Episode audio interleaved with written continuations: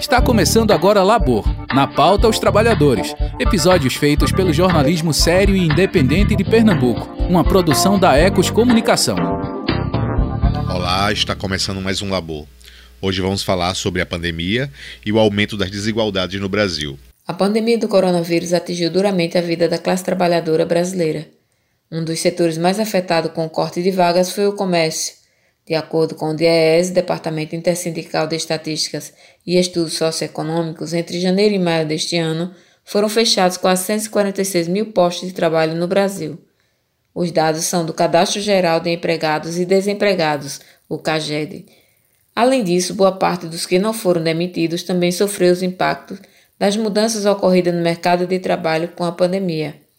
De acordo com estudos do DIEESE, no dia 7 de julho, no site do governo federal, havia indicação de mais de 12 milhões de acordos de redução de jornada ou suspensão de contratos de trabalho firmados, utilizando o programa da Medida Provisória 936, criado em abril pelo governo federal e atualizado na primeira semana de julho deste ano. O Diese destaca ainda que, pela própria característica do setor do comércio, a situação é mais grave. Isso porque aproximadamente um terço dos trabalhadores e trabalhadoras no comércio são informais. Muitos perderam sua renda devido à crise do coronavírus.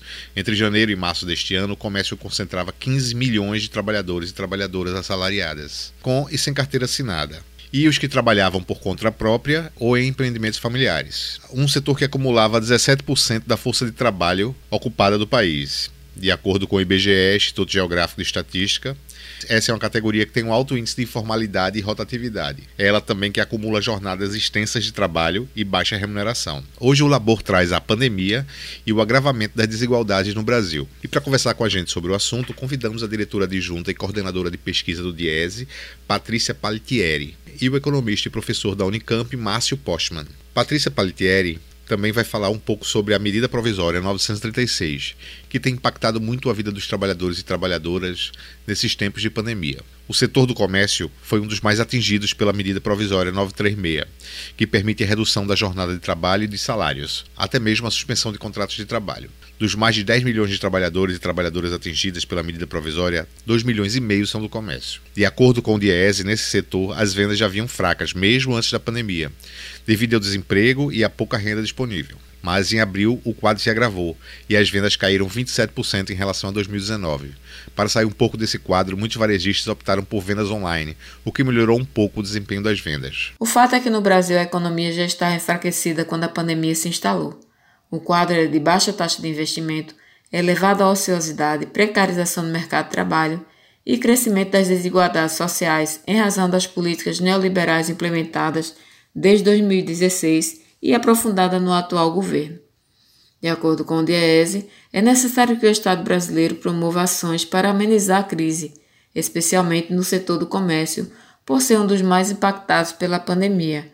Caso o governo não venha implementar novas medidas para fazer com que o crédito chegue às microempresas e pequenas empresas, milhares de negócios do setor desaparecerão, provocando mais demissões e deixando milhares de trabalhadores e trabalhadoras sem emprego e sem remuneração.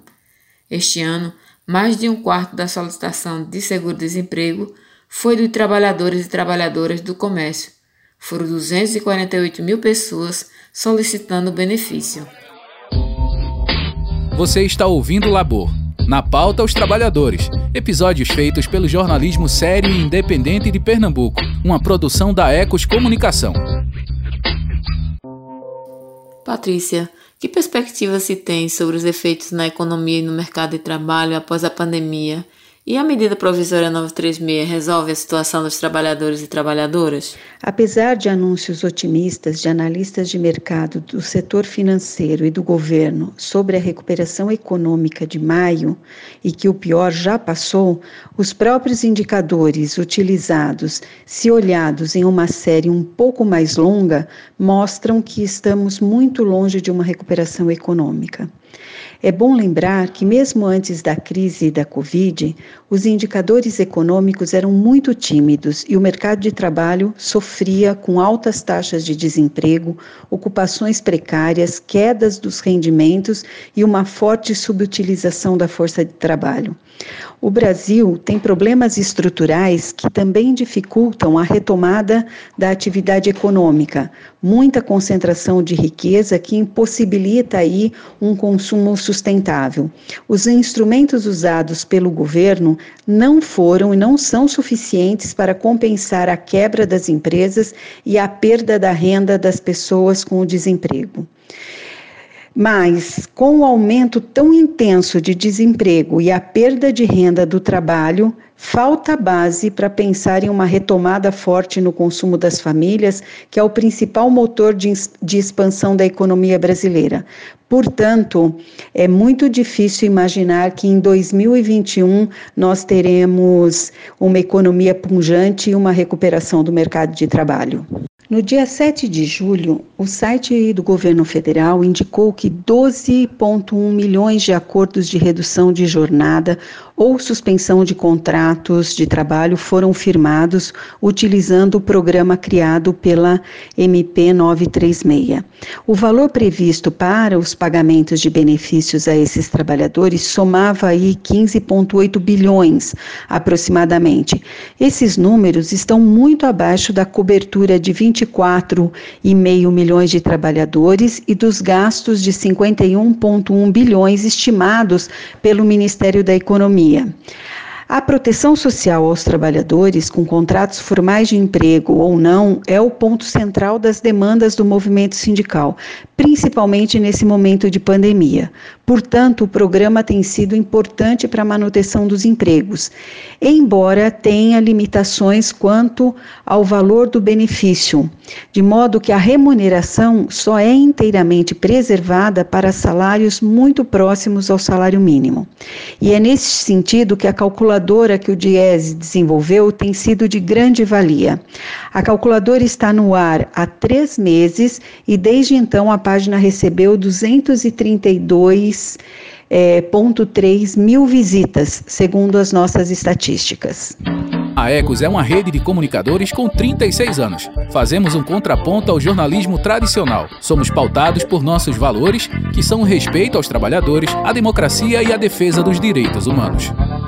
De acordo com o IPEA, Instituto de Pesquisa Aplicada, a crise provocada pela pandemia deve se estender até 2021. A OIT Organização Internacional do Trabalho pede para que os países promovam medidas de proteção social e manutenção do emprego, pois há uma tendência de empurrar ainda mais a classe trabalhadora para o subemprego e o desemprego. Mundialmente, há uma preocupação para que os países consigam se reestruturar e não coloquem a classe trabalhadora e as populações mais vulneráveis em situação de miséria. Para o OIT, os governos precisam proteger os trabalhadores e trabalhadoras nos seus locais de trabalho, além de adotarem medidas que estimulem a economia e o emprego. Professor Márcio Postman, o Brasil já vinha apresentando uma trajetória negativa na sua economia e nas condições sociais da população.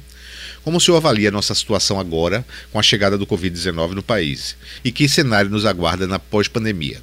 O Brasil ingressou no ano de 2020 carregando uma herança bem desfavorável. Nós praticamente estamos acumulando cinco anos sem crescimento econômico. Tanto é que a renda nacional, a produção brasileira é, em 2019 ficou 3% abaixo do que havia sido no ano 2014. Se considerarmos inclusive a renda por habitante, ou seja, a renda nacional dividida pelos brasileiros, ela estava 7% inferior ao que havia sido em 2014. Não bastasse esta trajetória bastante negativa, sem horizonte, inclusive, de recuperação mais robusta da economia nacional, do emprego e da renda, nós eh, terminamos sendo surpreendidos pela, por este vírus, o coronavírus, é? Que desembarcou aqui no Brasil por avião eh, e, de certa maneira, causou eh, um agravamento do quadro econômico social que já vinha é, anteriormente se estabelecendo. Não sabemos ainda muito bem o quanto regredirá a economia brasileira. Há aqueles que acreditam, inclusive, que é possível uma regressão em torno de 11% da produção nacional. Só saberemos isso mais à frente, mas o que já é, sabemos é que há um efeito negativo muito acentuado. Né? Nós estamos diante não apenas da redução da atividade produtiva, a redução da produção, a redução do emprego, é, redução da renda, é, mas também com a quebra de empresas, né? Um, uma, uma, uma, uma, situação que nós não estávamos acostumados a ver, que é o fechamento de empresas, é, o aparecimento das nossas cidades de locais alugam-se porque é, os empreendimentos menores não estão tendo condições de conviver com o quadro atual. Então, o que nós temos é, percebido é que esta situação é, em 2020 vem, de certa maneira, produzindo uma realidade nacional desfavorável e ela termina sendo diferente de acordo com as regiões do país, de acordo com os estados do país pois se percebe que em algumas regiões a situação é mais grave do que outra. A região norte perde mais emprego, por exemplo, que a região sul. É, a região nordeste perde mais renda em termos relativos do que a região sudeste. Esse quadro é, resulta não apenas da, da, da, parada econômica que levou ao fechamento, à impossibilidade de se produzir eh, eh, tendo em vista a preocupação com o isolamento social, mas também é, é uma situação que resulta do tipo de política econômica e social que vem sendo conduzida pelo atual governo. É, o governo aprovou, é, depois de ter passado por projetos de leis, por emendas constitucionais, por é, é, propostas que saíram do executivo foram avaliadas e aprovadas no parlamento, medidas que de certa maneira buscaram direcionar recursos para as empresas em termos de financiamento, em termos de capital de giro, é, também programas de garantia de renda para a população, ampliação do número de famílias é, que recebe o Bolsa Família, é, programas de garantia é, de renda para trabalhadores quando tiverem suspensos seus contratos. Então, essas medidas foram adotadas, mas o que nós estamos percebendo é que, de certa maneira, elas são mais afirmativas para determinados estados e regiões do que outras. Né? Ou seja, é possível, portanto, que o Brasil, ao sair da pandemia, termine saindo não apenas mais grave do ponto de vista econômico-social, mas também mais desigual em termos regionais. E nós sabemos o quanto o país já é desigual não é? em termos das regiões brasileiras. É, nesta circunstância, certamente é que precisaríamos considerar o fato de que o Brasil poderia, na verdade, sair da, do quadro da pandemia numa situação melhor. Mas isso, obviamente, implicaria uma economia pós-pandêmica em outra perspectiva. É? A perspectiva que o governo Bolsonaro nos oferece é voltarmos à realidade pré-pandemia, ou seja, a realidade da privatização, a realidade do corte do gasto público. Ora, estas eh, medidas demonstraram ineficiência em relação à geração de empregos, ao crescimento econômico. Insistir nelas me parece é, um equívoco ainda maior. Nós, olhando o quadro internacional, percebemos, por exemplo, que países como a Alemanha né, se propõem a reconstituir em novas bases a economia daquele país a partir da saída da pandemia. E para isso, obviamente, direcionam investimentos em termos de reconstituição do seu sistema produtivo, por exemplo, preocupados com a questão ambiental, climática, e lá estão insistindo, na verdade, na mudança na matriz energética. Se a gente considerar outro país como a China, que também trabalha com planejamento, com visão de médio e longo prazo, né, eles têm, entre vários outros projetos, aquele que é muito importante em termos mundiais, que é a chamada Rota da Seda, né, que é um, é um, é um programa grande de investimento, é, de cooperação técnica, financeira, comercial, produtiva, com vários países do mundo todo. Nós no país, no Brasil, é, precisamos, na verdade, ter uma visão de futuro, precisamos ter um planejamento, um projeto de nação. Sem projeto de nação, evidentemente que é impossível acreditar que governos de, da emergência, que funcionam como se fosse um pronto-socorro, pudessem oferecer saídas melhores para o Brasil do seu do ponto de vista do médio e longo prazo.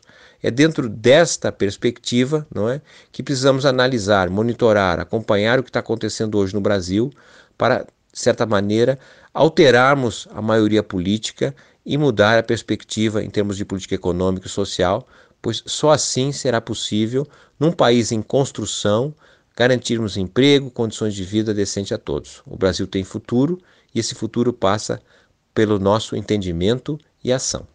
Muito obrigado, professor Márcio. Vem debater com a gente. Manda sua sugestão para labor@ecoscomunicação.org.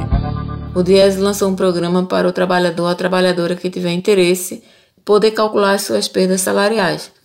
A calculadora funciona de uma forma muito simples. Você escolhe a opção redução de jornada e salário ou suspensão de contrato, conforme permite a medida provisória 936. Coloca o valor do seu salário bruto e clica no botão Mostrar. Ao clicar no botão, vai aparecer uma mensagem informando se sua faixa salarial depende obrigatoriamente de negociação coletiva ou se pode ser negociação individual. Para quem fez a opção por redução de jornada com redução de salário, quando entrar com a informação do salário bruto, vai aparecer três possibilidades de redução de jornada com redução de salário: redução de 25%, de 50% e redução de 70%.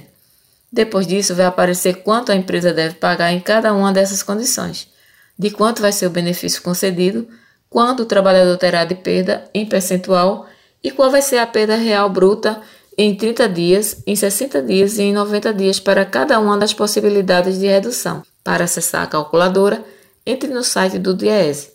O endereço é www.diese.org.br barra calculadora MP936.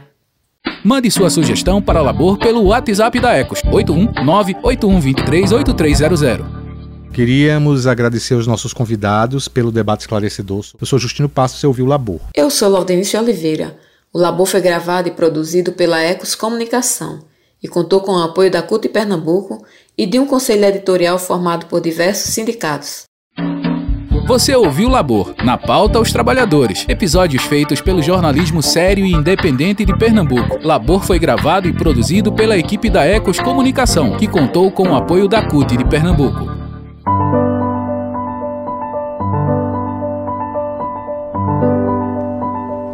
Resistir, persistir, não desistir para resistir. Ecos, equipe de comunicação sindical.